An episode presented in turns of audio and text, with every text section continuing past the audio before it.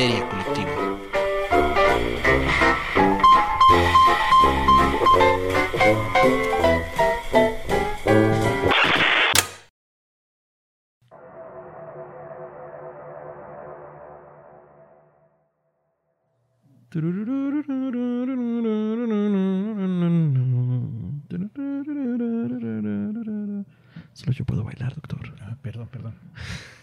Esto es Histeria Colectiva, el programa donde Fernando Santamaría y el doctor Braham se sientan alrededor del círculo de invocación para abrir la caja de Pandora y burlarse la tapa de los sesos platicando sobre ficción, magia, ocultismo, casos supernaturales, literatura y todo lo que tenga que ver con la cultura del horror. Buenos días, buenas tardes, buenas noches, donde sea que se encuentren, a la hora que nos escuchen, esperemos que se encuentren bien si son trabajadores esenciales. Muchas, muchas gracias por todo lo que están haciendo. Y si no se pueden quedar en casa porque el trabajo los culmina a salir, también cuídense mucho y cuiden a otros. Por favor, usen máscara.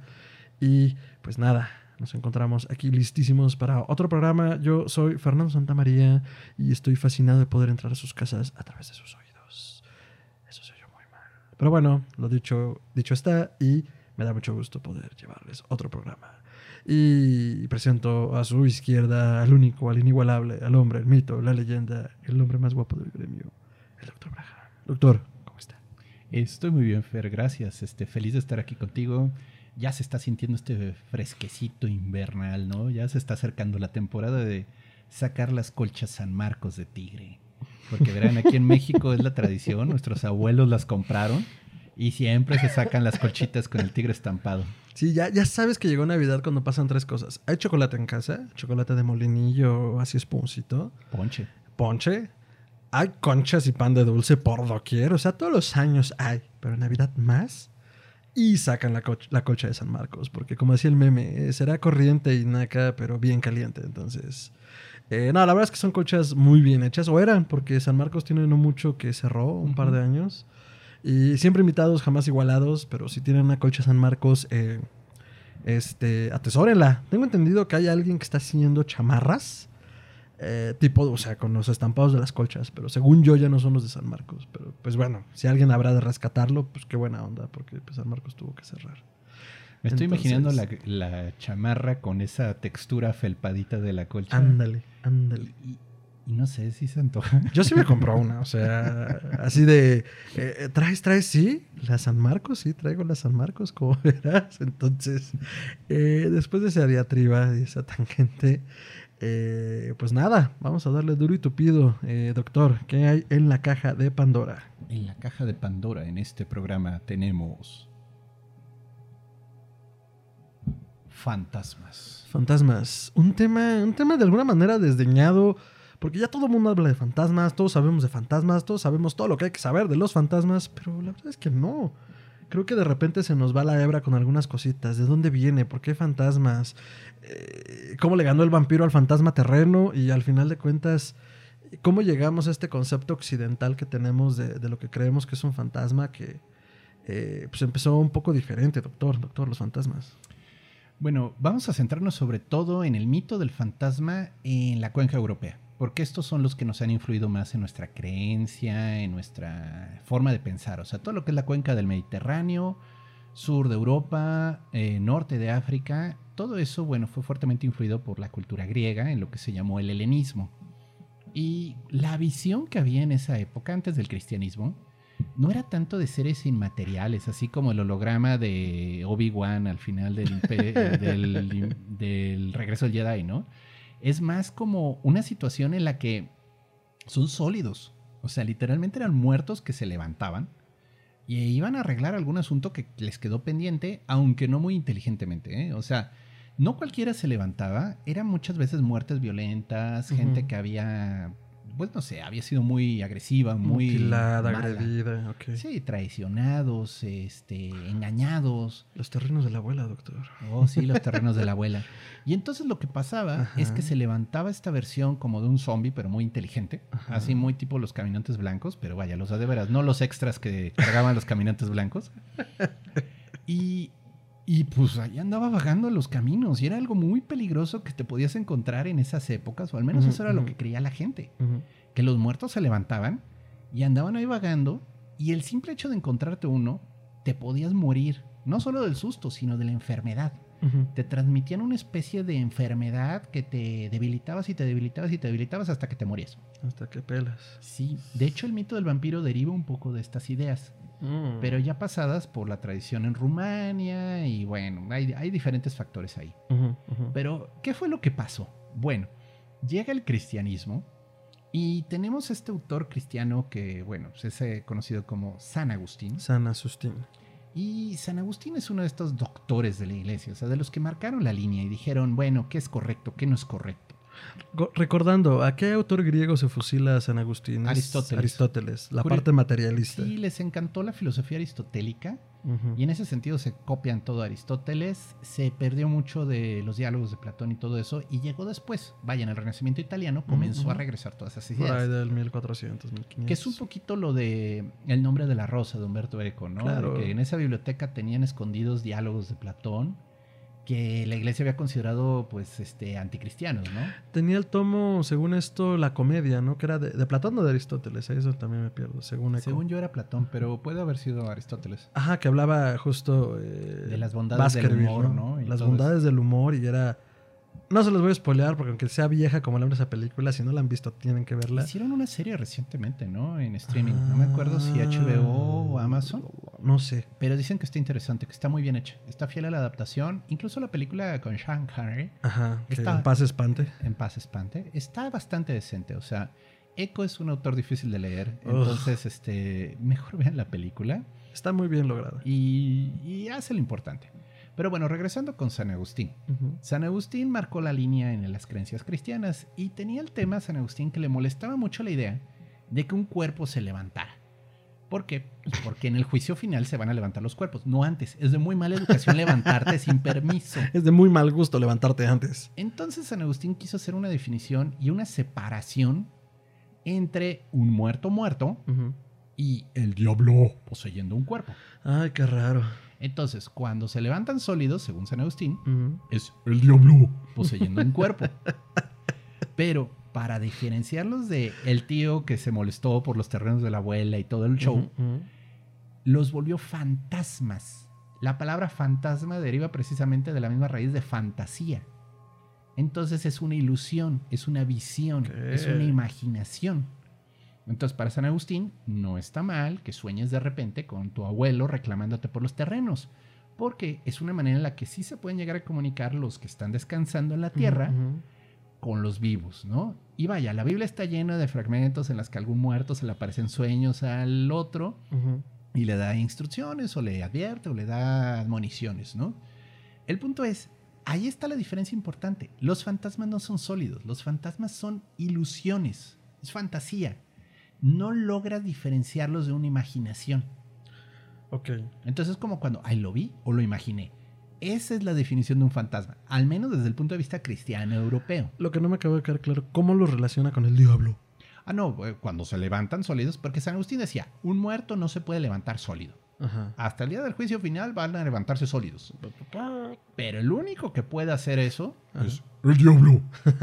O sea, si yo tengo una fantasía, una fantasmagoría, es obra del diablo. No, la Ah, no. fantasmagoría es producto de tu imaginación Ah, y está ya, proyectada a través de este lente que tenemos en nuestra mente. Y si se levanta un cuerpo antes del juicio final, es cosa del diablo. Es el diablo. Ajá, ajá, Eh, música ok. de heavy metal. así. Tan, tan, tan, tan, tan. Pero bueno, el punto es, este, y de ese modo, si tú decías que habías visto un cuerpo levantado, Ujú. pues el cura decía, es el diablo. Y Sí, entonces, no le des muchas vueltas, amigo. y entonces salía con la cruz a decir, the power of Christ compels you, the power of Christ compels you. La sangre de Cristo tiene poder. Y en cambio, el soñé con mi abuela, eso no estaba mal visto. O sea, de hecho, pues sí podían quererse comunicar contigo. O sea, no había nada malo en ello. Y de ese modo, pues sanitizan la imagen del fantasma. O sea, ya no es este muerto peligroso que se levanta en las noches a vengarse, ¿no? Claro, hay todavía historias complicadas. O sea, por ejemplo, eh, los suicidas, la gente que se suicidaba en la Edad Media es todo un tema. Porque pues, el quitarte la vida de manera violenta por tu propia mano era un pecado mortal. Entonces morías en pecado. Era una arbitrariedad según los cristianos porque tú no tenías poder sobre la vida o la muerte, solo Dios. Sí, sí. Entonces, cuando alguien se suicidaba en la Edad Media, digo, estoy haciendo un brinco de varios siglos, pero el punto es, la gente para sacar el cadáver lo sacaban por la pared, abrían un hueco en la pared y lo llevaban por una ruta en medio del monte para que no pudiera regresar. O sea, le hacían perder el camino a casa. Ajá. Y buscaban una encrucijada y ahí lo enterraban. Siendo la encrucijada, ya hemos hablado de esos puntos en los que se encuentran dos caminos y no hay realmente un rumbo. Entonces es un lugar que no es lugar. Y en teoría las almas se quedan atoradas ahí porque no saben cómo regresar a sus casas. Como el espacio entre los espacios, de alguna Sí. manera. Ahora, las encrucijadas en la antigua Roma eran, y Grecia eran el lugar del dios Hermes, o sea, de Mercurio. Él era el que regía esos lugares de encrucijadas. Pero bueno, entonces, comenzamos primero quitándole corporalidad. Y el segundo punto que hacen los cristianos en general es que no permiten que la gente sea enterrada en sus casas. Porque en Europa antigua era muy normal que el abuelo estuviera enterrado en la casa o en el patio. O sea, vaya, ahí había un espacio y era donde teníamos a la familia. Ah. Pero no. Ahora, si tú quieres que tu ancestro regrese en el día del juicio final y sea juzgado de modo correcto, pues tiene que ser enterrado en la iglesia. Y literalmente la iglesia se comenzó a convertir en el lugar donde tenías que enterrarlos. Obviamente esto ya es cuando está bien establecida el cristianismo, cuando ya el paganismo fue combatido en su mayoría. Sí, ya, ya está. Ahora sí que el paganismo se fue underground y la iglesia salió de las, de las criptas para Sí. ser la religión dominante. la religión oficial y persiguió a las demás, ¿no? Entonces, todo tipo de actitud de yo entierro a mi abuelo en mi casa, Ujú. ño, ño, ño, porque eso es pagano, Eso no es de Cristo. no es de Cristo. Y entonces... Los con- muertos no se levantan. Oye, pero Cristo. Ah, es que ese güey tenía permiso especial Sí, del sí, papá. él, él tenía este, licencias.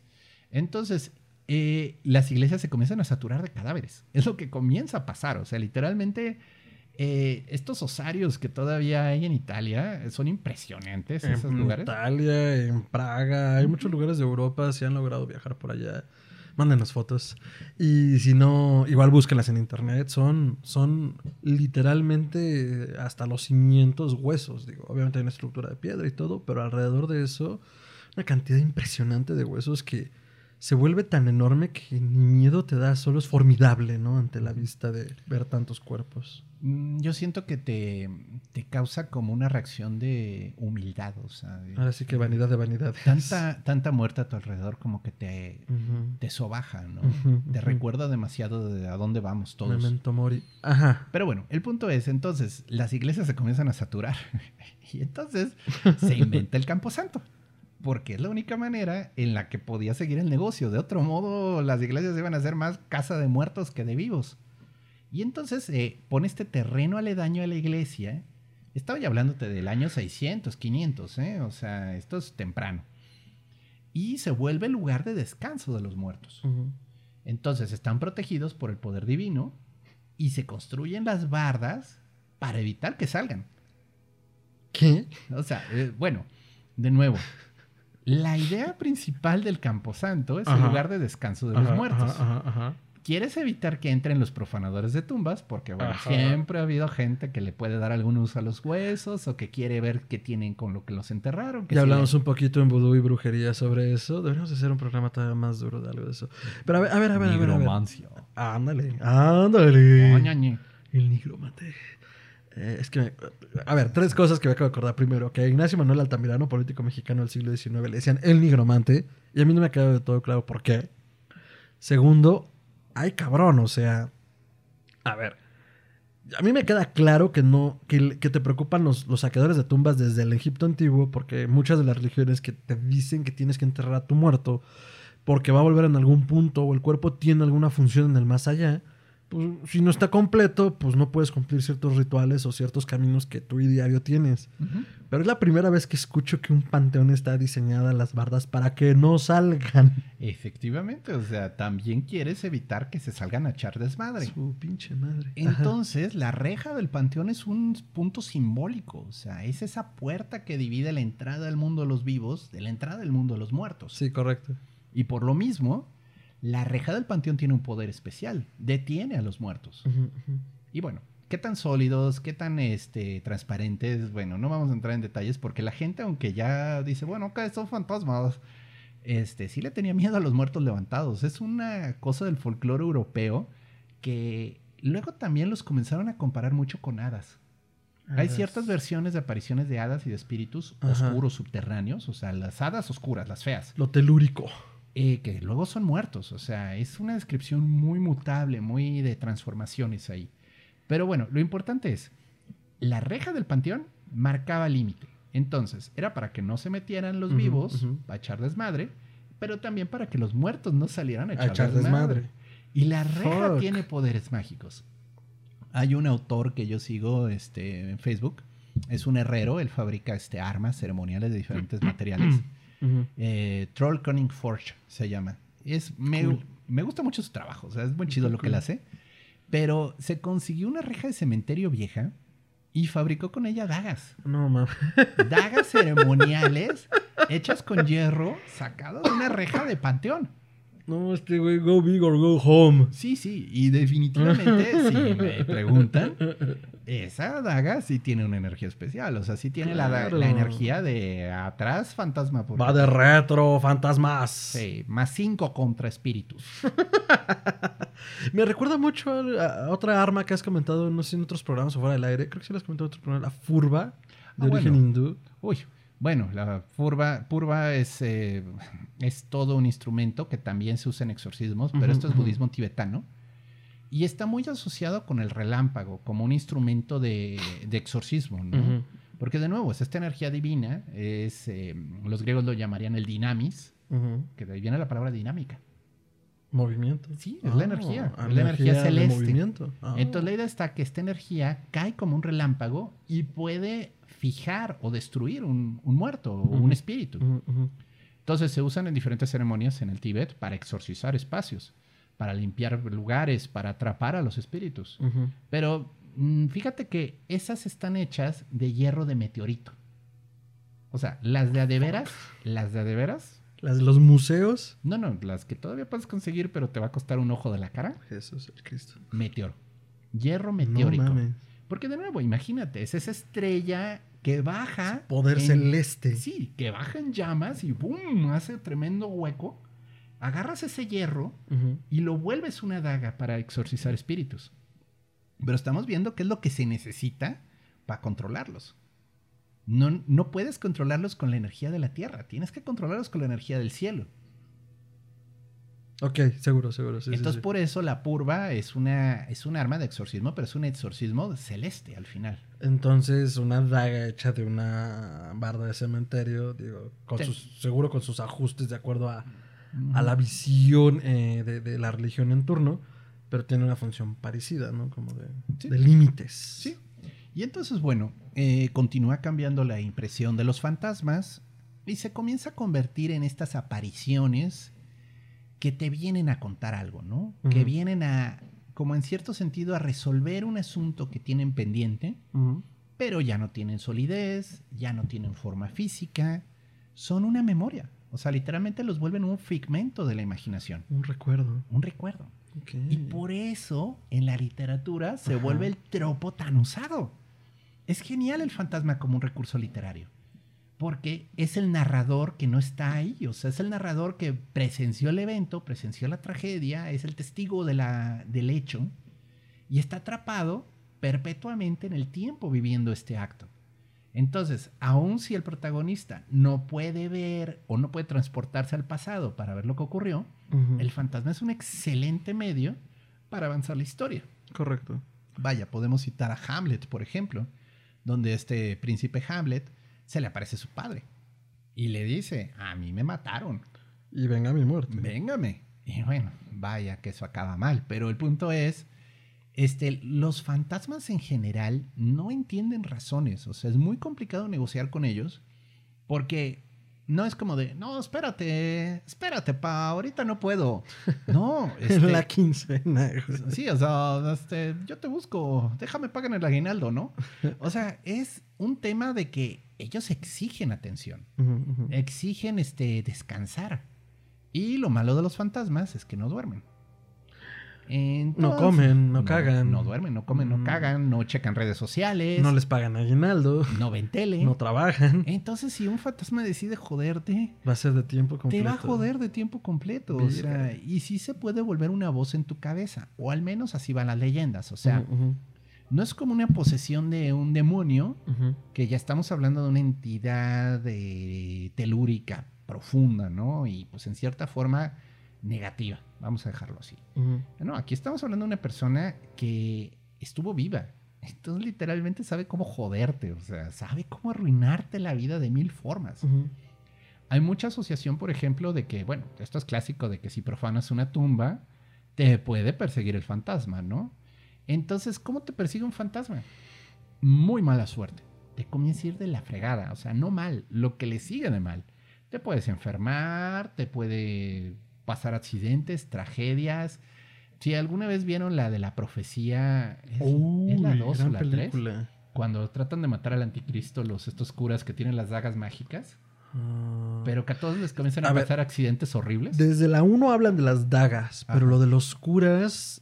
¿Son varios curas? Sí, era un grupo como de tres o cuatro. Creo que es la 2. Sí, es la dos. Porque yo me acuerdo de la 1 que es un cura, Sí. Aquí- es el padre y, Sí. y- y bueno, intentan matar a, de- con una daga. Y aquí Damian ya está adulto y ya está siendo candidato Ah, para. Si ya está algo. siendo adulto, entonces es con el mítico Sam Neill, que lo recordarán en películas como Sam- Jurassic Park y en la, en la boca de la locura. Sí, buena película. Este. Ahorita lo buscamos con la píldora de internet. Bueno. pero eh, sí, debe ser de las últimas, más Sí, bien. ha de ser la 3. Pero entonces, este. Ahí les comienzan a pasar toda serie de desgracias a estos pobres curas que querían cumplir la voluntad de Dios, ¿no? Pero aquí es el diablo el que está encargándose de vencerlos. Pero es así, o sea, de que te atropella un coche, que te explota la.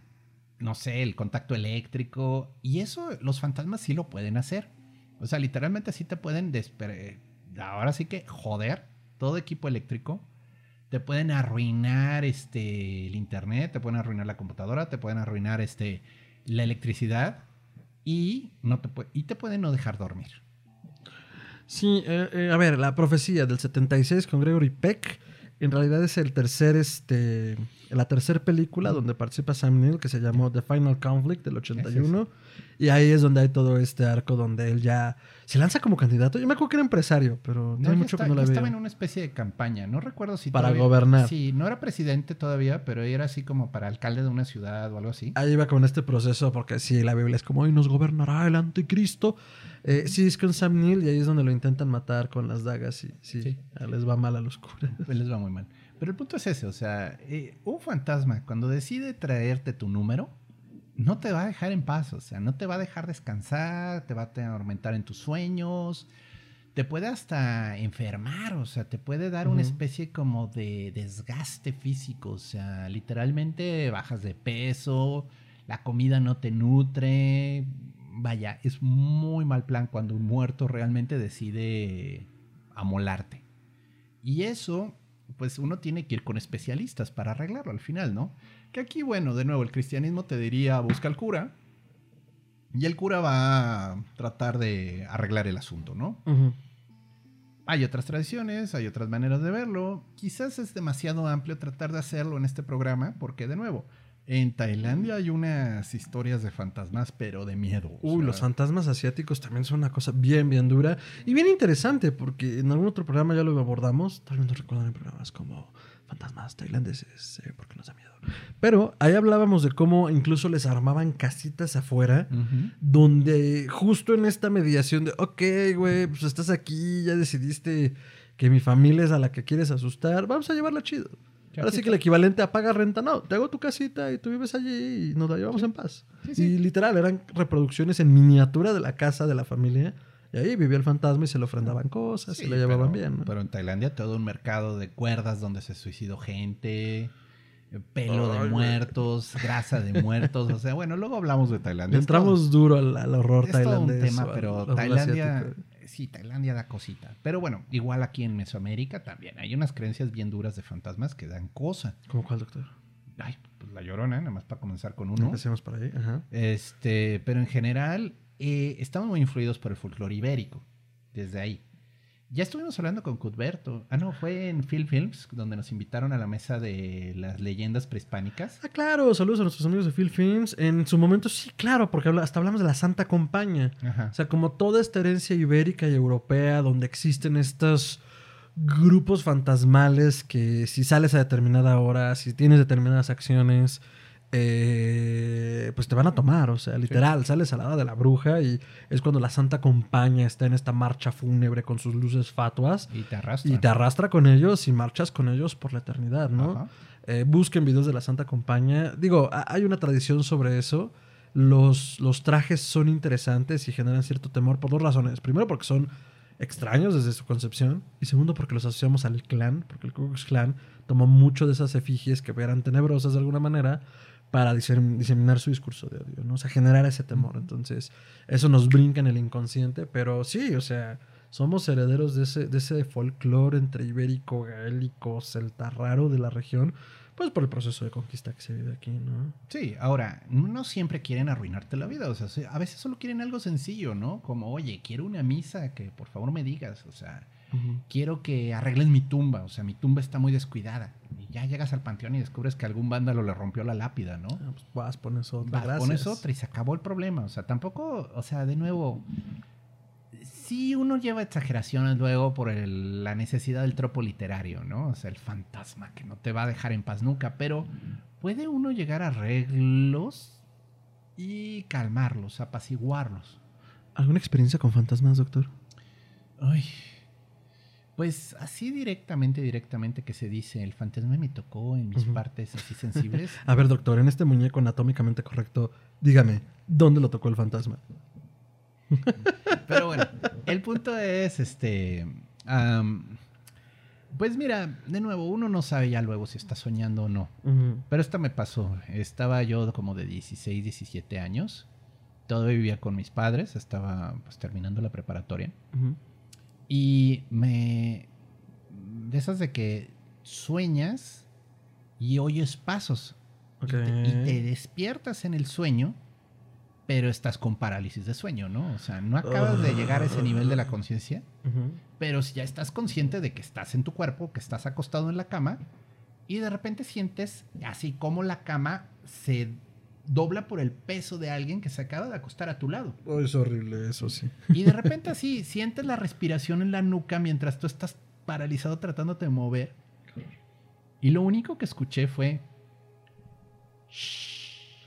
No manches su calzón, doctor. Bueno, lo- seguro lo manchó. Sí, lo manché. Lo, lo siguiente que supe, o sea, porque no sé cómo lo logré, o sea, ahí sí es donde uno habla luego de teletransportación, es que estaba en el contacto de la luz, o sea, ya estaba prendiendo el foco en ese instante. Qué flashy ocho cuartos, o sea, literalmente ¡Ve lo que hiciste, Barry! volé, volé. Y prendí la luz y obviamente no había nada. Y sí, me fui a dormir diciendo, pinche fantasma de culero, hijo de tu puta madre. Porque por la tercera ley de la transubstantación, uno sabe perfectamente, doctor, que cuando uno dice leperada, los fantasmas se desvanecen. Pues sí funciona, ¿eh? Sí se asustan.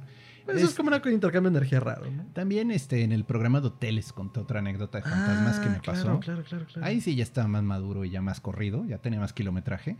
Y entonces igual estaba dormido en un hotel que es bastante viejito, que se llama Fray Marcos de Niza, eh, allá en. Nogales. Ujú. Y, y de repente sentí, o sea, que había otra persona sentada en la otra cama, porque clásico cuarto hotel que tiene dos camas, ¿no? Y, y yo así tal cual en sueños, recuerdo que le dije, pinche fantasma, déjame dormir, y me giré, ¿no? Y ya a la mañana siguiente dije, ay, creo que era un fantasma. Lo soñé, me pasó, era neta. Sí, era neta o sí. Este, pero bueno, o sea, sí hay imágenes, o sea, y sí pasan cosas, o sea, sí, sí pueden estar ahí. Igual este fue un sueño recurrente que me tocó cuando estaba adolescente. Digo, cuando uno está adolescente se, se activan mucho luego la imaginación y las hormonas y todo, y pasan cosas raras, ¿no? Es que uno trae un desmadre y una cantidad de energía horrible. Sí, y, y recuerdo un sueño en especial. Este fue bastante feo, pero bueno, este era el diablo, ¿no? O sea, pero podríamos Ajá. hablar en cierto sentido de como un fantasma. Ajá. Soñé que estaba en una hacienda abandonada, pero así de esas de cine mexicano, tipo Macario, así de esas ondas. Y de repente este, me comenzó a perseguir un hombre montado a caballo, todo vestido de negro. Y el caballo era negro y exhalaba como fuego por la boca. Mm. Y fue bastante feo porque yo sabía que era el diablo. Y entonces me pongo a correr en mi sueño. De, sí, eso siempre ha funcionado re bien, ¿verdad? Pero bueno. Ah, sí. este- Eso y golpear gente. Sí, entonces bueno, pues comienzo a correr en el sueño. Pero lo espantoso de este sueño en especial es que despertaba, trataba de levantarme en la cama, pero no, seguía soñando. Oh, no. Y entonces regresaba al momento en el que estaba corriendo y yo, es que no me logro despertar, es que no me logro despertar. Y dos, tres veces regresaba que a mi conciencia tratándome de levantar de la cama y no, regresaba al mismo lugar donde estaba corriendo. O sea, es bastante frustrante ese efecto. Hasta que, pues, por tanto patalear, me caí de la cama y eso me despertó. Pero sí fue así, una de esas situaciones de, no quiero volver a soñar esto en mi vida. O sea, no, no es agradable que te persigan de ese modo. Ahora, ¿fue el diablo? No, no creo que fue el diablo. O sea, realmente Ahí fue una proyección. el diablo tiene cosas más importantes que hacer que perseguirme. este. Y eh, no, pues pudo haber sido un fantasma. O sea, de nuevo, no todos los muertos están este, en- tranquilos, ¿no? Y sí hay ciertas entidades que se pueden alimentar del miedo, se pueden alimentar de ciertas este, proyecciones de nuestra conciencia, ¿no? Entonces te pueden provocar pesadillas, te pueden provocar sueños eróticos y se alimenta precisamente esa energía. Sí, es que doctor. Erótico. Erótico. Erótico.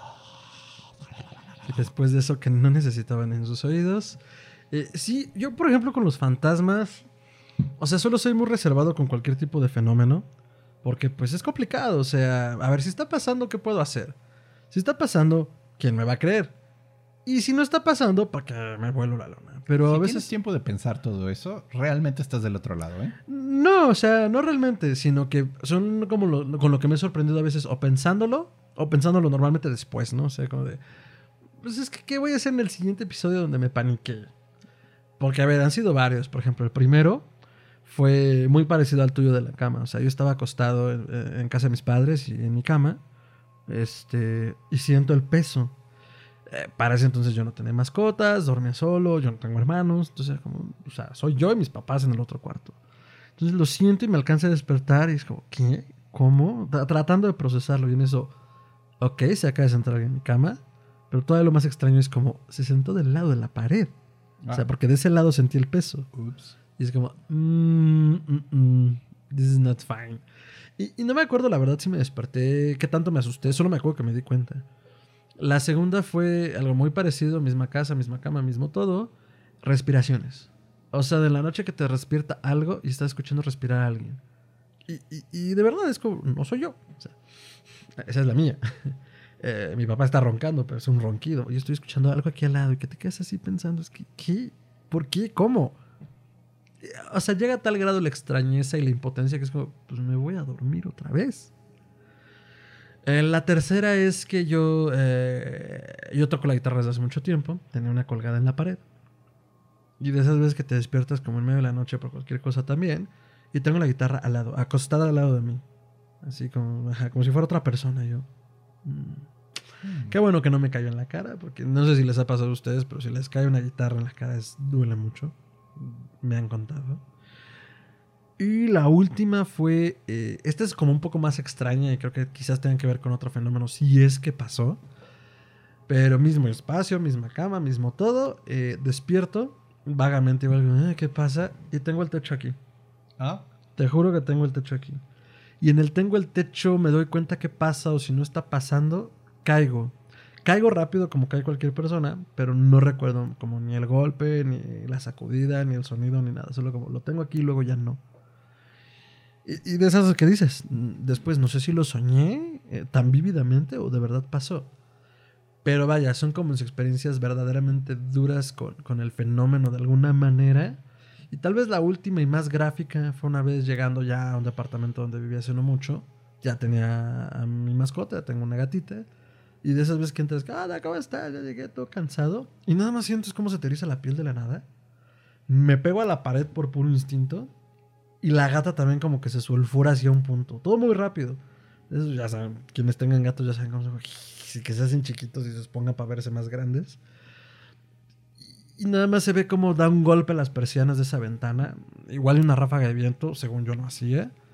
Y sientes como pasa algo muy rápido. Y así como empezó se va. Todo esto que 10, 15 segundos. me gusta pensar que ser parte del fenómeno solo fue como algo transitando porque, pues, bueno, dimensiones, no sé, lo que quieran. Habrá más entendidos del fenómeno, pero como que en ese momento algo cruzó el espacio y pues corrí con la mala suerte de estar justo en medio de su camino. ¿no? Y quizás es como la más agresiva en términos de contacto, pero la neta, la que me has dado más cosa es la de la respiración y la de sentir sentándose alguien en, en mi cama donde, bueno, está la pared, amigo. Siéntate del otro lado, haz lo menos obvio.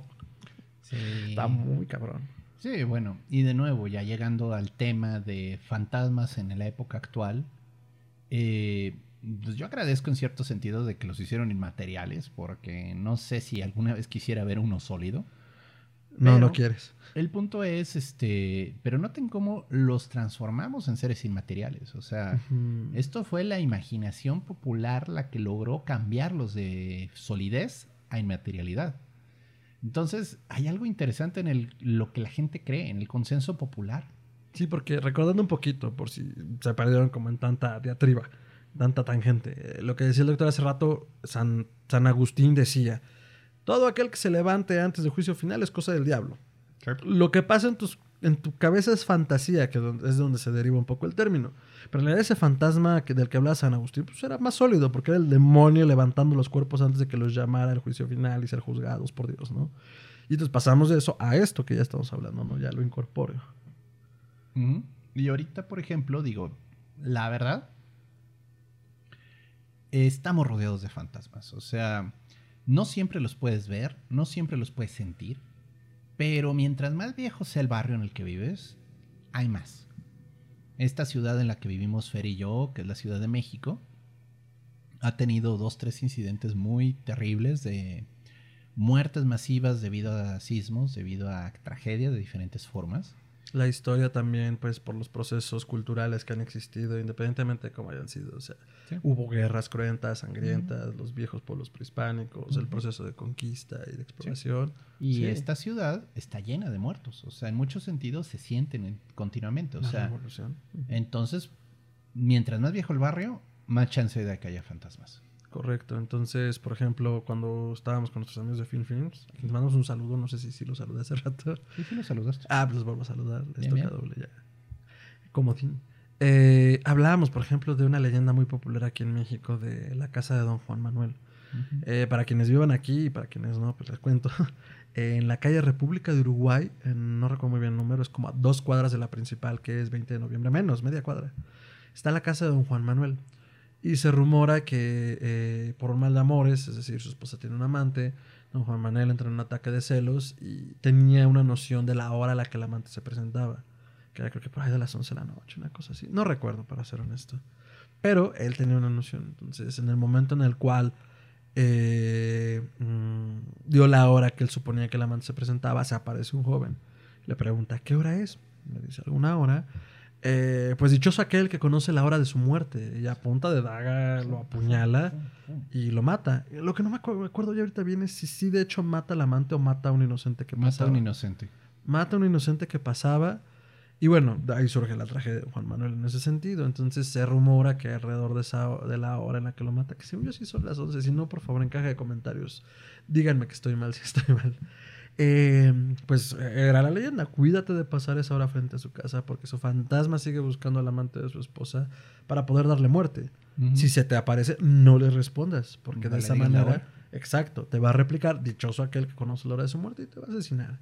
Entonces ya entramos en todo este ideario, como decías, de las ciudades, de las culturas, de las tradiciones, donde el fantasma es crucial, porque ya no es solo el asunto de que te persiga por una cuestión de que te tocó o por una cuestión de que ayúdame, sino ni pedo, se te atravesó y, y te tocó interactuar con él y, y- y- te afectó, te mató, Sí. te llevó al otro mundo. Ese bueno, temor, ¿no? Y bueno, ahí estamos hablando del tema también de la casa embrujada, que es todo otro tropo literario. Es una creencia de que cuando una casa sufre una tragedia muy grande, queda el fantasma de la persona afectada de alguna manera rondando la casa, ¿no?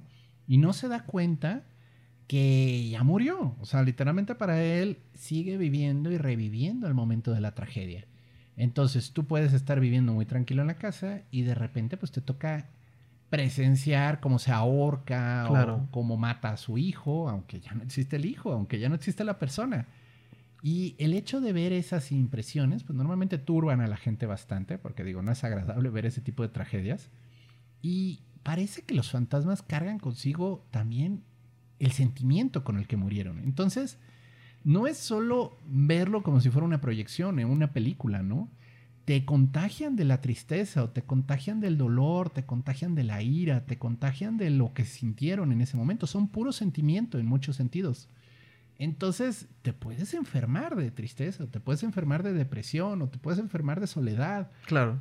Y no hay salida de eso. Es muy difícil quitarte esas cosas. De nuevo, se necesita ir con especialistas que te quitan al muerto. Literalmente te quitan el fantasma que te está que te, acosando. que te causó ese daño en tu alma, ¿no? Y es muy difícil, o sea, a veces es más sano derribar la casa vieja, o sea, hay acá por este, de nuevo, estos son historias de la Ciudad de México, discúlpenos, vivimos aquí. Pero si tienen historias de otros lugares, por favor, háganosla llegar por los medios conocidos. Eh, hay este, al lado del, del centro médico, Hay un parque. Ese parque era un multifamiliar que se cayó en el 85. Y resultó más fácil este, volverlo parque que pues, sacar a todos los muertos. Sí. A ver, a ver, a ver. Ubico perfectamente el parque. ¿Me quieres decir que ya hay cuerpos? Total. O sea, lo taparon todos. No sé si te fijas, hasta el parque está un poquito más elevadito que... Sí. Es pura tierra. Sí, sí, sí, de acuerdo. O sea, verán puros escombros de un montón de gente que quedó ahí atrapada y se les hizo más fácil taparlo todo con tierra y poner un parque encima. Y ven, por eso no es bueno hacer ejercicio. Uno no puede ir a los parques tranquilamente sin saber si hay espíritus ahí. Ahora, ese lugar era antes un cementerio. Antes de que construyeran el Ah. multifamiliar, ahí había un panteón, antiguamente. Pues no Entonces- podemos tener nada bonito. Entonces, pues literalmente, ¿a quién se le ocurre levantar un multifamiliar encima de un cementerio? No, a ver, ya pensando en términos de urbanismo, pues es una practicidad. Ahora, si decidimos creer, pues es muy mala idea. O sea, sí es muy mala idea. Ahora sí que la leyenda de esta escuela se construyó sobre un cementerio es, puede ser más real de lo que creemos. Sí, y vaya, ese sismo del 85 fue horrible. O sea, mucha gente murió. Fue una tragedia muy grande en la ciudad y, y mucha gente sufrió pérdidas grandes. Este, no estamos aquí contando la historia para burlarnos de su tragedia. O sea, No, para nada. simplemente son anécdotas de situaciones, de apariciones.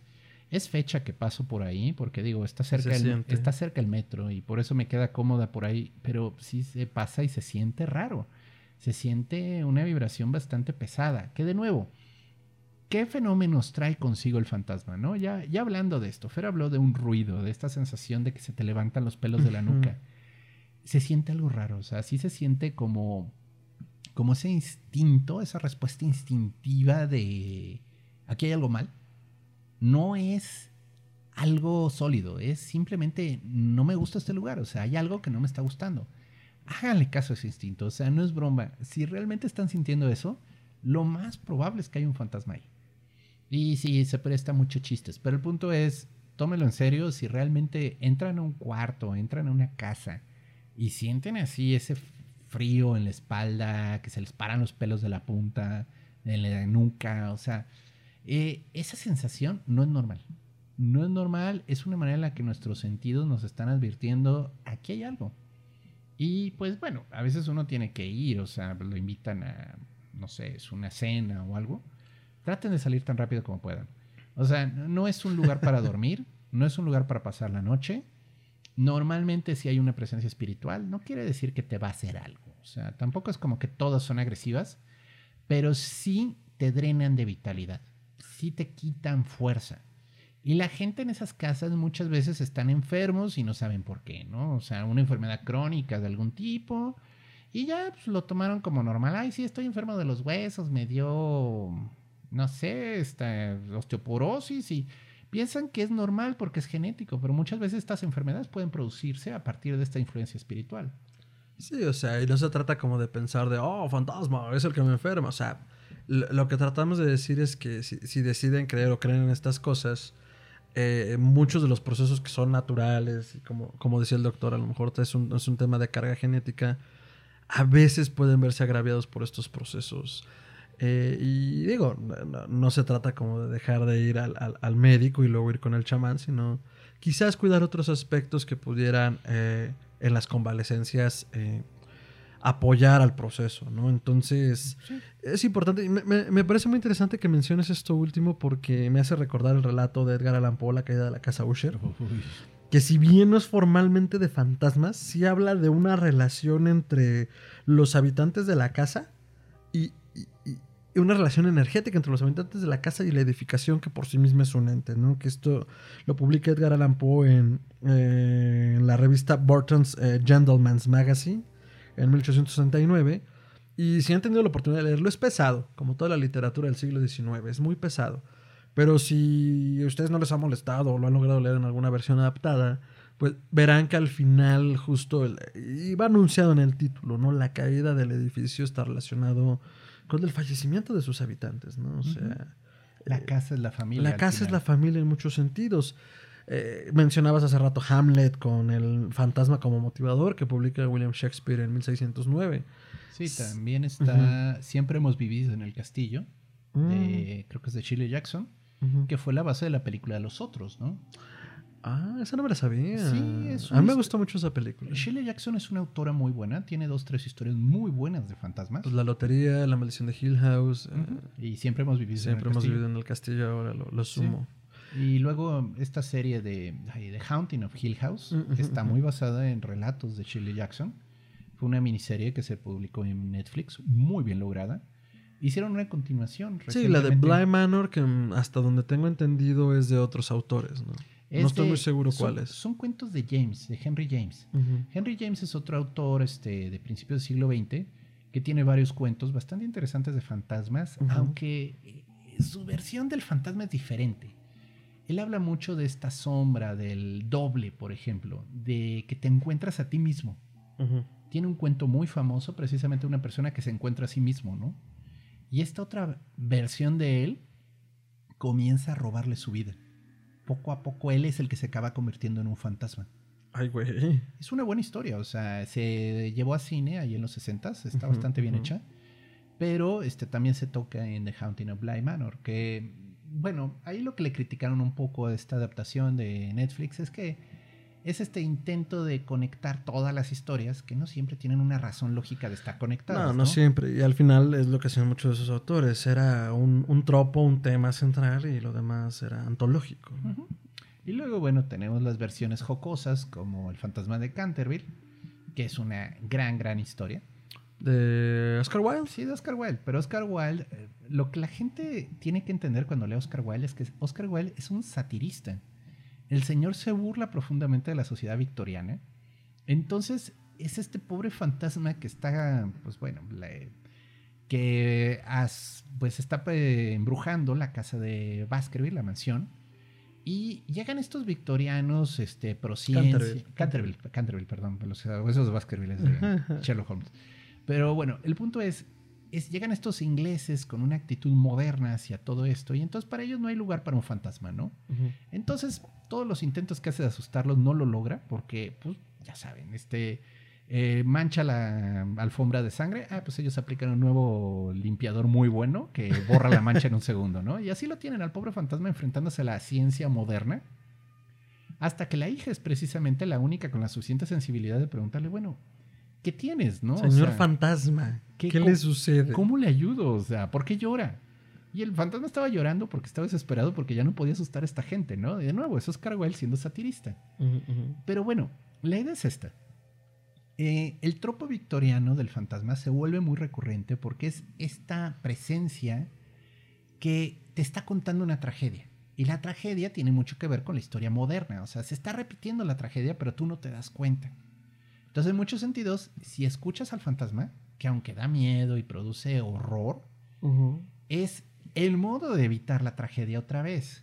Una gran, gran película. Yo sé que a mucha gente no le gustó, pero a mí me pareció bastante bien lograda. Es la Cumbre Escarlata de Guillermo del Toro. Ah, gran película. con el estúpido sexy Loki. Eh, bueno, es el actor que interpreta a Loki en las del universo Marvel. Es un gran actor, Tom Hiddleston. Pero eh, la película precisamente trata de fantasmas. Es una historia gótica llevando el fantasma. Y sí, los fantasmas dan un miedo, están espantosos, están muy bien logrados. Pero los fantasmas en realidad te están tratando de prevenir del problema, te están tratando de decir, aquí pasó una tragedia y te estoy tratando de prevenir de ella. Que no te suceda a ti, porque además quienes la han visto no solo es la tragedia de el motivo de los personajes antagónicos, sino lo que subsecuentemente hicieron con, con las diferentes mujeres. Sí. el fantasma de el fantasma de Canterville es de 1887, si no me equivoco. Eh, en México yo estoy seguro que le tenemos más cariño quizás que otras historias porque en los 90 los libros de texto gratuitos que distribuye el gobierno de México, en la edición de cuarto año, tal si no me equivoco, viene el fantasma de Canterville. Mm. Viene el fantasma de Canterville con unas ilustraciones muy simpáticas. Y este y bueno, justo rescata, si no me equivoco, el relato completo. Y, y vaya, eh, yo lo recuerdo menos con mucho cariño porque pues, lo leí y lo releí. Me pareció muy interesante. Ahora, ahorita mencionabas el, el, terror gótico. Sí, el terror gótico como tal rescata la figura del fantasma como, eh, como elemento para avanzar la historia. Y en realidad quien inaugura esto es este, el castillo de Otranto de eh, Horace Warpole en 1704. Perdón, 1764. Ya que eh, es quien propone la ambientación como tal de un castillo abandonado o, en una región, región agreste de Europa. Él habla de, de, un castillo en Italia que pertenecía a Manfred y que él muere en las cruzadas y luego lo hereda su hijo. Entonces, el motivador del fantasma, y además el castillo está maldito, por si fuera poco. Entonces, la idea del fantasma, la idea de la maldición, la idea de que te persigue y esta atmósfera melancólica, lo primero en dársela es Warpole. Y luego, pues bueno, el elemento del fantasma, si bien es rescatado también otro tipo de relatos posteriormente, ya de una manera más agresiva. Tenemos por otro lado eh, la versión satírica de Wilde, pero también tenemos la versión pesada de Maupassant, Guy de Maupassant, este escritor francés que escribe El Orla ah. En 1862. Perdón, 1882. Perdonen, es mi miopía. Ya me voy a hacer unos lentes. Yo diría la dislexia. No, en serio. Eh, verán, tengo muchos problemas. Miopía y dislexia. Entonces, eh, el asunto con el Orla, para quienes no lo han leído, eh, es que eh, te hablan de un noble que tiene a su disposición una gran casa, un, hombre muy rico, una gran casa, sirvientes, y durante el proceso, los sirvientes, eh, perdón, durante el proceso él comienza a sentir la presencia de un fantasma. O sea, que no lo describe como tal, él comienza a describir las sensaciones que siente. Es que me siento apesadumbrado, es que me siento excitado, es que siento que las cosas van a... Justo lo que has descrito de, oye, aguas, debes de atenderte porque seguro algo te está rondando, comienza a sentirlo él al grado que lo lleva a un estado psicótico. Porque luego piensa que son los eh, que son los sirvientes, a veces piensa que son este los a veces piensa que son este otras fuerzas, pero que no acaba de comprender o no acaba de querer aceptar, que es precisamente eh, una entidad de esta naturaleza la que lo está la que lo está eh, teniendo en esa situación. Bueno, entonces sí, te digo, es que, de nuevo, el verdadero problema con las posesiones fantasmales, o sea, con la influencia de un espíritu, es que ya no sabes si eres tú o es el espíritu el que te está haciendo pensar así, ¿no? Entonces tú puedes entrar a una casa y no te das cuenta, pero cada vez que entras a la casa te deprimes. Cada vez que entras a la casa te sientes triste, te sientes mal, te sientes incómodo, no te encuentras. Y es una influencia de un fantasma. Y no lo notamos, o sea, incluso, ¿qué tanto nuestros pensamientos son nuestros pensamientos? Puede ser un fantasma que te está influyendo. Exacto, exacto.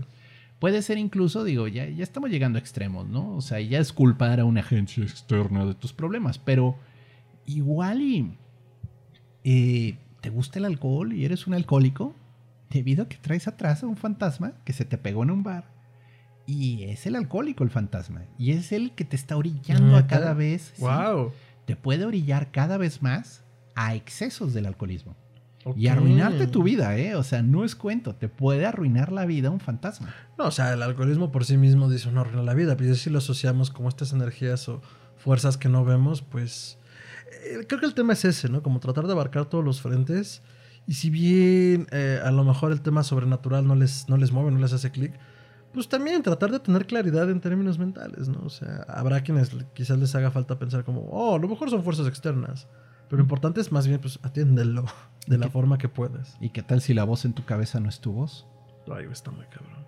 Pues, ese es el tema con los fantasmas. Tal vez no, soy yo el que está hablando ahorita, doctor. Igual y no somos nosotros. Body snatchers. Suplantadores de cuerpos. Pero sí, ese es el tema. Con los fantasmas, como son transparentes, invisibles, no perceptibles por los sentidos ordinarios, tenemos el tema de que te pueden inducir a ciertos excesos.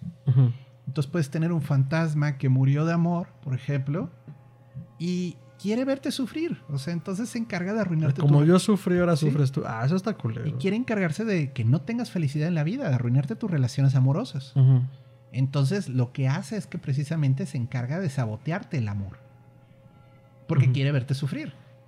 y no es que lo haga por ti, sino porque tú tienes esta vibración. Entonces también atraemos espíritus que tienen una vibración similar se podría decir que también podrías atraer un espíritu que te ayudara. O sea, por ejemplo, uno que tuviera una buena noción de negocios, uno que tuviera una buena noción de cómo conseguir dinero, te podría ayudar. O sea, pero esto ya es como tema para otro programa, porque ya estamos entrando en el negocio de la nigromancia. Sí, sí, sí, ya, ya me emocioné, doctor. Hay que hacer el de nigromancia. Entonces, eh, pues creo que hemos dado un buen recorrido, un recorrido con mucha carnita. De, de dónde vienen los fantasmas, nuestra idea de fantasmas, cómo se ha transformado cómo lo ha rescatado la literatura eh, y algunas películas, bueno, una, los otros o, La maldición de Hill House como la serie, porque al final, y lo mencionabas al principio, ¿no? La idea del tema del fantasma creo que está como en, no en desuso, pero se siente ya tan investigada que no le damos la relevancia que creo que merece.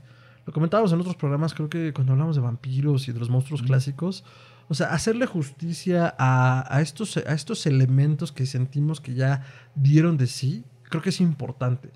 Porque además cada uno responde a un temor que es permanente dentro de la psique humana. Hablamos en su momento de Frankenstein, de Drácula. Es como el miedo a la muerte, el miedo existencial a, no tener una función en este mundo o no alcanzarla a comprender, ¿no? Y sentirte abandonado por un padre, una fuerza superior o una madre que te guíe eso es permanente. Y que yo rescato con los fantasmas como esta, mm, este temor profundo de entrada a que hay más allá de la muerte. O sea, que hay del otro lado. Y, este temor a que no haya nada, porque es muy fuerte o hay una posibilidad importante de que no exista nada más. Y, ese temor nos hace generar estas historias donde al final, de uno u otro modo, pues si no se está proyectando ese ente, pues nos estamos proyectando nosotros en ese temor. ¿no? Nuestra, nuestra psique, nuestra mente es tan fuerte que nos hace generar esos elementos que están sucediendo, ¿no? Y nos están afectando, pero que al final incluso pueden ser una proyección personal, ¿no? Así de fuerte que la traemos, que nos afecta y que vemos cosas. Digo, sin caer como también el tema de, bueno, también puede ser como un proceso de enfermedad mental que debe atenderse. Un episodio psicótico. Un episodio psicótico que es importantísimo eh, también descartarlo y por eso atenderse, ¿no? Entonces... Eh, pues no sé, doctor, ¿alguna recomendación en cuanto a fantasmas, películas, cómics, libros? Bueno, pues Shirley Jackson tiene varias historias muy buenas. Este M.R. James también tiene muy buenas. Eh, recientemente, bueno, hace como un año y medio, leí una historia de Joe Hill. Joe Hill es el hijo de Stephen King. Este, recientemente se volvió conocido porque se le adaptó en miniserie eh, Lock, and, Key ah. y Nosferatu que es, bueno, esa es una historia de vampiros, pero tiene una historia muy divertida que se llama Una caja en forma de corazón, que trata de este rockero ya jubilado, así, imagínense Ozzy Osbourne así en su casa, solo, todo fracasado, y le gusta comprar cosas raras, o sea, se mete a eBay y compra accesorios que tienen una historia así medio macabra detrás.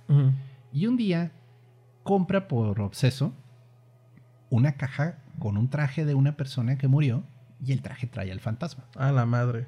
Y él piensa que es divertido comprar un fantasma, ¿no? Qué judío está eso. Oh, sí. Y entonces, pues sí, compra la caja, la abre, dentro está el traje todo viejo y punto, ¿no? Este, no, pues se le comienza a aparecer el hinche fantasma y el fantasma está bien malvado.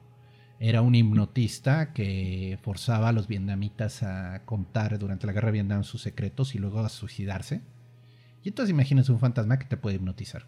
Es feo. Está tan deliciosamente elaborado, doctor, que sí se me antoja. Eh, vale la pena, es una historia corta. Este, se puede descargar en, ya sabes, en Kindle, en plataformas así, o se puede comprar. No sé si ya se tradujo al español, pero Joe Hill es de estos autores que ya se están traduciendo. Es probable que haya por ahí alguna. La historia es decente. El final es un poco flojo, pero la verdad el recurso del fantasma es muy bueno. Bueno, los finales siempre son difíciles, doctor. Si no, pregúntele a su papá Stephen King. Sobre todo si eres el hijo de Stephen King. Este, algo en los genes. El punto es. Ahora, ahora. Eh, es buena historia, a mí me gustó, es de fantasmas y sí te deja así como a ñañuquen.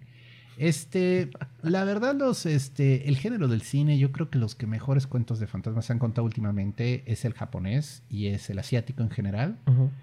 Pero bueno, ese ya es el folclore de ellos. Entonces es un poquito diferente. Les dan propiedades a los fantasmas que nosotros no les damos. Sus yokai son muy fuertes, son muy malvados. Y el sí- fantasma con el ojo en el ano. Qué horror. bueno, esos son tus manías, Fer. No, Pero- pues está feo. Sí, ya sé, pero bueno, el punto es este. Yurei. Yurei son los fantasmas, perdón. El punto es que. Este. Pues tenemos el aro, tenemos la maldición, que son historias muy buenas. Y leí una que la verdad. Bueno, vi una que la verdad sí me sacó de onda. Había visto la adaptación gringa, que es pésima. ¿Qué, del aro? No, se llama así, Señal, Signal. Ah, no. Híjole, qué película más sacadora de onda. Es literalmente, o sea, el mundo de los muertos se satura, bien como la noche de los muertos vivientes, pero aquí de fantasmas. Entonces de repente comienzan a meterse, el- hay más fantasmas en la realidad, y lo que quieren es matarte para que no te vuelvas fantasma. Porque ya como no cabe nadie en el mundo de los muertos, Ay, güey. Pues sí, es como baja. Es como, ya no vengas a detención, hermano. sí, entonces te, quieren que, o sea, te enferman, así como les decía que te enfermabas, y te comienzas a desaparecer hasta que te vuelves una mancha en la pared. Y la mancha está gritando todo el tiempo. Esto te encierran de alguna manera Sí. aquí para que no pases. Ajá, ah, que está feo. Y es una película que saca de onda un poquito. Porque al inicio no sabes qué está pasando y ya después dices, ay, no, esto está muy feo. Y bueno, Japón. Yo me quedo de recomendación dura, la neta, el Orla. Porque me acuerdo que yo lo leí de muy chico, como a los 8 o 9 años. No es porque ay, voy a leer a Maupassant. No, por ahí andaba el libro, creo que lo compró mi mamá o me lo regaló a alguien así. No, no lo había leído, de repente un día lo agarré. Hay varios relatos de Maupassant. Pero por alguna razón solo pesqué el Orla y digo, "Uy, güey, qué viaje. O sea, el final, el final está duro. El final está bien, bien duro porque también se desdibuja un poco con lo que decimos que puede ser una experiencia paranormal inexplicable o neta, puede ser un episodio psicótico. Entonces sí se los recomiendo un chingo. Este curiosamente no está tan pesado a pesar de ser de la época. eh, pero tiene un muy, muy- un muy buen ritmo Maupassant, pero está bueno. Entonces corran, corran a leerlo. Este viene seguro en cualquier antología de- de- del señor. O lo pueden encontrar fácil en corto en internet. Solo el relatito. pues ya, Entonces- ya ni derechos de autor de tener eso. no, eso ya está liberado, entonces sin ningún problema lo van a encontrar en internet, en español. Y sí se los recomiendo mucho y duro, entonces yo me quedaría con eso, doctor, los fantasmas, qué gran viaje. Oh, sí. Muy padre, yo creo que vamos a hacer... Muy padre. Digo, ya estoy chaborruqueando. Oh, sí. Este, ca- cada que diga algo de chaborruco, por favor, pónganlo en la caja de comentarios para tacharlo de mi lista. Porque si no, esto se va a poner muy feo, amigos. Es Yo inevitable. tengo, yo tengo 20 siempre. Es inevitable, Entonces- Fer. Este... Doctor, Es tu poca evolución. doctor, basta. Mi retorno de Saturno, doctor, sus redes. Me pueden localizar como Chuntaro Melquisedec en Twitter, es arroba chuntaromem. Ahí es donde más que nada participo, comparto memes de gatitos. Me gusta mucho pues, luego compartir notas de arqueología, de historia, de diferentes tipos, de astrología. Y a veces hago comentarios. O sea, de nuevo, es donde les recomiendo que me busquen porque ahí es donde hablo más. Me pueden encontrar también en Facebook como Gerardo Braham. Eh, ahí estoy, pero es más que nada una fanpage para, para compartir avisos y demás. Esto nos pueden lo- ju- seguir en mis redes de Histeria Colectiva y van a recibir los mismos avisos que ahí yo comparto. Comentarios de cierre. Uy, los fantasmas. Pues bueno, recordemos que los fantasmas en realidad son este eco. A mí me gusta pensar que son ecos del pasado, o sea, es una impresión muy fuerte de algún evento, de alguna emoción, de alguna situación que sigue hasta la fecha. Entonces, por eso los puede algunas personas oír, algunos no los podemos oír, pero todos los podemos sentir en mayor o menor medida y nos pueden influir. O sea, es como estar en un lugar donde están tocando música deprimente, pues eventualmente te vas a deprimir. Claro. Esa es mi opinión. Mm, a mí me pueden encontrar como arroba mantrasaya en Instagram y en Twitter. Perdón, tengo esta mala maña de mirar al cielo cuando digo mis redes porque me estoy acordando de ellas, entonces se me ve el pedo. Eh, y ya saben, pueden compartir ahí, comparto ahí las voces de mi cabeza y pueden unirse a la diatriba si ustedes quieren. Ah, y también, por supuesto, compartimos lo que estamos haciendo con otros colaboradores, en otros proyectos, horror, magia, gatitos. Los expedientes X lo hicieron primero y los Simpsons también. Y Lovecraft Country, porque todos amamos a Lovecraft. En el sentido amplio, el país Lovecraftiano es el mundo y está bien rico. Entonces van a encontrar mucho horror cósmico en mis redes. También en Facebook me pueden encontrar como Fernando Santamaría con una, un turbante muy simpático ahí en la fanpage. Siempre tengo muy desentendida esa pa- fanpage. Voy a subir muchos memes para que ahí nos riamos todos juntos. Y eh, nada, mis comentarios de cierre. Eh, yo creo más o menos por la misma línea, doctor. El asunto es que eh, dentro de todo esto, ah, la parte de los fantasmas tiene mucho que ver con una concepción de nuestros temores, según lo veo, o sea, el, terror y el, miedo como parte catártica de hacia dónde queremos llegar o dónde queremos estar. Entonces, bueno, en ese sentido, eh, yo me quedaría con la idea de que los fantasmas pueden ser muy reales bajo dos circunstancias. O por un lado, si estamos teniendo estas proyecciones en este mundo, o por el otro, son tan fuertes estos temores de la muerte, eh, ya lo decían algunos predicadores, vanidad de vanidad, esto es vanidad, tememos tanto a ese, a ese viaje viaje, que hacemos estas proyecciones, o sea, a un, a un nivel de sí que eh, por algún lado escuché que hablaban como de que incluso el fenómeno poltergeist puede ser como una proyección tremendamente fuerte de un miembro de la familia que genera estos entes que, que parecen ser ajenos a uno, ¿no? Y que particularmente parece ser que los poltergeist están en dos circunstancias, cuando la situación familiar es muy fuerte o cuando hay un adolescente en casa, por la cantidad de energía que tiene, ¿no? La cantidad de problemas que carga aquí. Entonces, bueno, de una u otra manera, yo considero que el fenómeno fantasmal es digno de estudiarse. Y bueno, es complicado porque no se rige por la metodología científica, pero es algo que nos va a dar hasta el fin de los días. O sea, no va a haber un día que digas, ah, hoy desapareció el último fantasma. No, es algo que nos va a habitar en la psique todo el tiempo. Y bueno, eh, ya saben, también pueden seguir a Historia Colectiva en todas sus redes. Y cualquier este, añadidura, comentario o lo que quieran agregar al programa, por favor, déjenlo en la caja de comentarios en nuestras redes sociales, eh, que son Historia Colectiva Podcast, perdón, son Historia Colectiva Podcast en todas las plataformas de podcasting. Ya nos pueden encontrar también en Amazon Music. Esto es lo que no habíamos anunciado. En Amazon Music ya nos encuentran a nosotros y a todos los programas que integran Historia Colectiva Unlimited, que también incluyen a Mid and Greet. Entonces, ya saben, si quieren aprender de historia de la música y de las figuras, de las historias desconocidas de grandes conocidos, pueden seguir también a Mid and Greet, un podcast de nuestra barra de programas. Y bueno, encuentran a Historia Colectiva Podcast en Instagram como podcast.histeria, en Twitter como podcast en Facebook como facebook.com diagonal podcast histeria. Y nos pueden contactar y hacer llegar también cualquier comentario, una aclaración o lo que gusten a histeriacolectivapodcast.gmail.com eh, ahí leemos todos sus comentarios, a veces tardamos un poquito, pero ténganlo por seguro. Eh, sugerencias de programas, sugerencias de temas, de reseñas, ya lo saben. Eh, comentarios y críticas constructivas también son bienvenidas. Y este y pues nada, doctor, ha sido un gran viaje. muchísimas gracias por su participación, muchísimas gracias a ustedes por escucharnos y nos vemos en la siguiente emisión hasta entonces. Hasta entonces.